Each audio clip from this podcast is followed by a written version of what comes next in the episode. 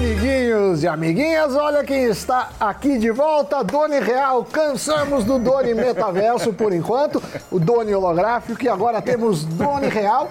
Cansou, a... Samuel? Tá, tá, tava se sentindo solitário? A pergunta é, onde está é. Doni Metaverso agora? Ah, agora ele está guardado e muito em breve ele volta. Muito em breve. É. Então, você que está com saudades do Doni holográfico, aguarde.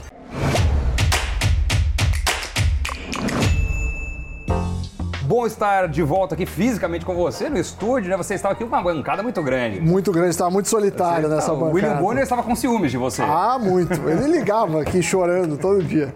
Olha só, eu tenho certeza que você que está nos assistindo já ouviu falar a respeito do agronegócio, lógico, mas Sim. também ouviu falar que o agro é tech. Sim, agro é muito tech. É pop. Também. É tudo. Aí isso eu já não lembro. Bom, mas não dá para negar que existem sim diversos investimentos voltados para o agronegócio do Brasil. Sem dúvida. É.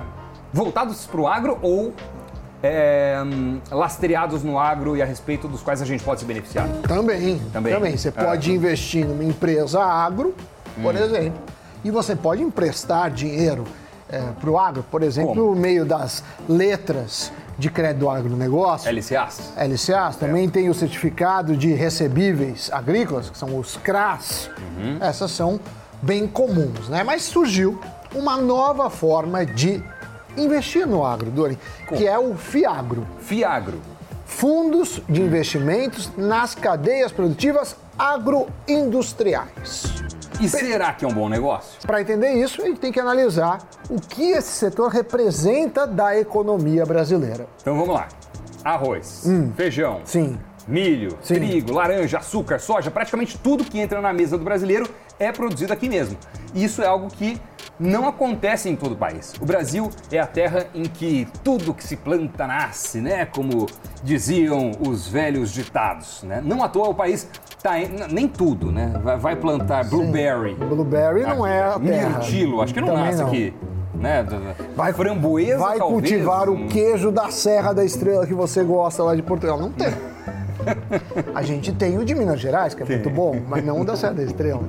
Bom, mas olha, não é à toa que o país, o Brasil, está entre os quatro maiores produtores de grãos do mundo e é o segundo maior exportador, com 19% do mercado.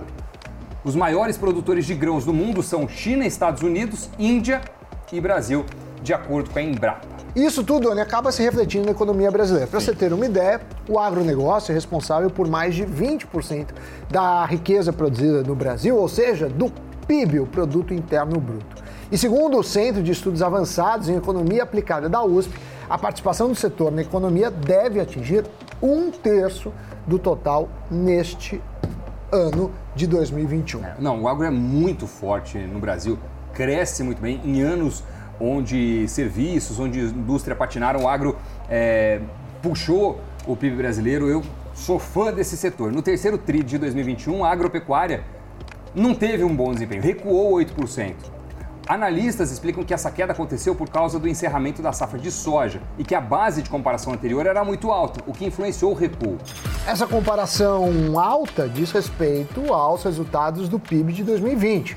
Com os efeitos da crise gerada pela pandemia, o PIB brasileiro caiu 4,9% no ano passado. Nesse período, o único setor da economia que cresceu foi a agropecuária, com um avanço de 2%. Bom, já deu para entender que o agronegócio é um dos principais setores da economia nacional. Por causa dessa herança agrícola, o setor recebe muitos investimentos. Existem opções de investimentos em renda fixa, como as letras de crédito do agronegócio, as LCAs, os certificados recebíveis do agronegócio, os CRAS, e isso tudo o Sami já falou. Estou apenas reforçando a informação. Porque é muito importante. É. Mas, apesar do desempenho acima da média, o investidor brasileiro ainda tem pouco acesso às empresas e ativos do setor agropecuário. Na Bolsa de Valores, por exemplo, apenas 10 empresas do setor agrícola estão listadas e apenas as grandes companhias do setor da indústria de carne estão no índice. É, são elas a JBS, o código JBSS, a Mafrig, com código MRFG, e a Minerva, com código BIF, B-E-E-F. É, nesse cenário de alta do agronegócio e de opções limitadas de investimento no setor, acabam surgindo os fundos de investimento nas cadeias produtivas agroindustriais, FIAGRO. A ideia é que o ativo funcione como os FIIs, né, os fundos imobiliários, mas nesse caso do setor agrícola. Inclusive, não é coincidência que a lei que criou o FIAGRO seja baseada na legislação que regulamenta os FIIs. Estreado na B3 em agosto de 2021, esse tipo de fundo permite que pessoas físicas e jurídicas investam no agronegócio brasileiro, contribuindo assim para a oferta de crédito no setor.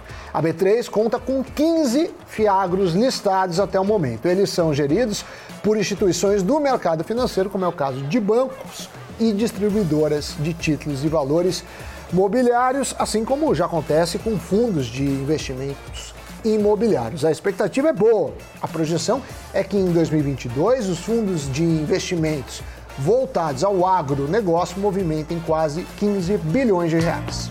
Existem três categorias três. de agro.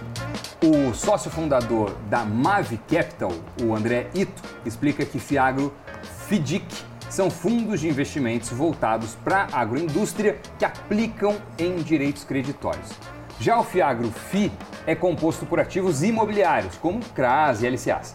E o Fiagro FIP é formado por fundos de investimentos em participações. Essa possibilidade de diversificação é apontada pelo especialista como uma das vantagens de investir no agronegócio por meio do Fiagro. Outro destaque é que, até agora, a maior parte da captação para o setor do agro estava concentrada nos bancos. Com o Fiagro, investidores, de modo geral, passam a ter acesso a um setor que tem muito a crescer. Por fim, o analista Ito explica que o Fiagro é para ser encarado como um investimento de longo prazo.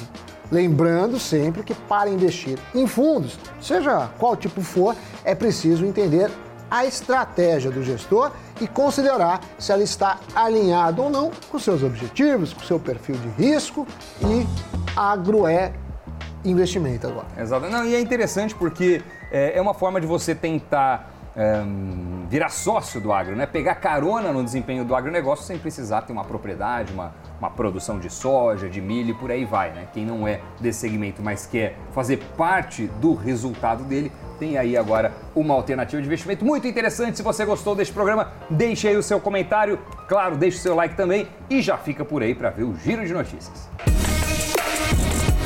Houve racionamento de batatas fritas? O McDonald's se viu obrigado a racionar no Japão um de seus produtos mais procurados depois da queda na importação de batatas. Com as inundações no Canadá e o impacto da pandemia no abastecimento, a rede de lanchonetes foi afetada. O McDonald's Japão vai vender apenas a porção pequena das batatas fritas durante uma semana para assim evitar que o produto acabe de uma vez.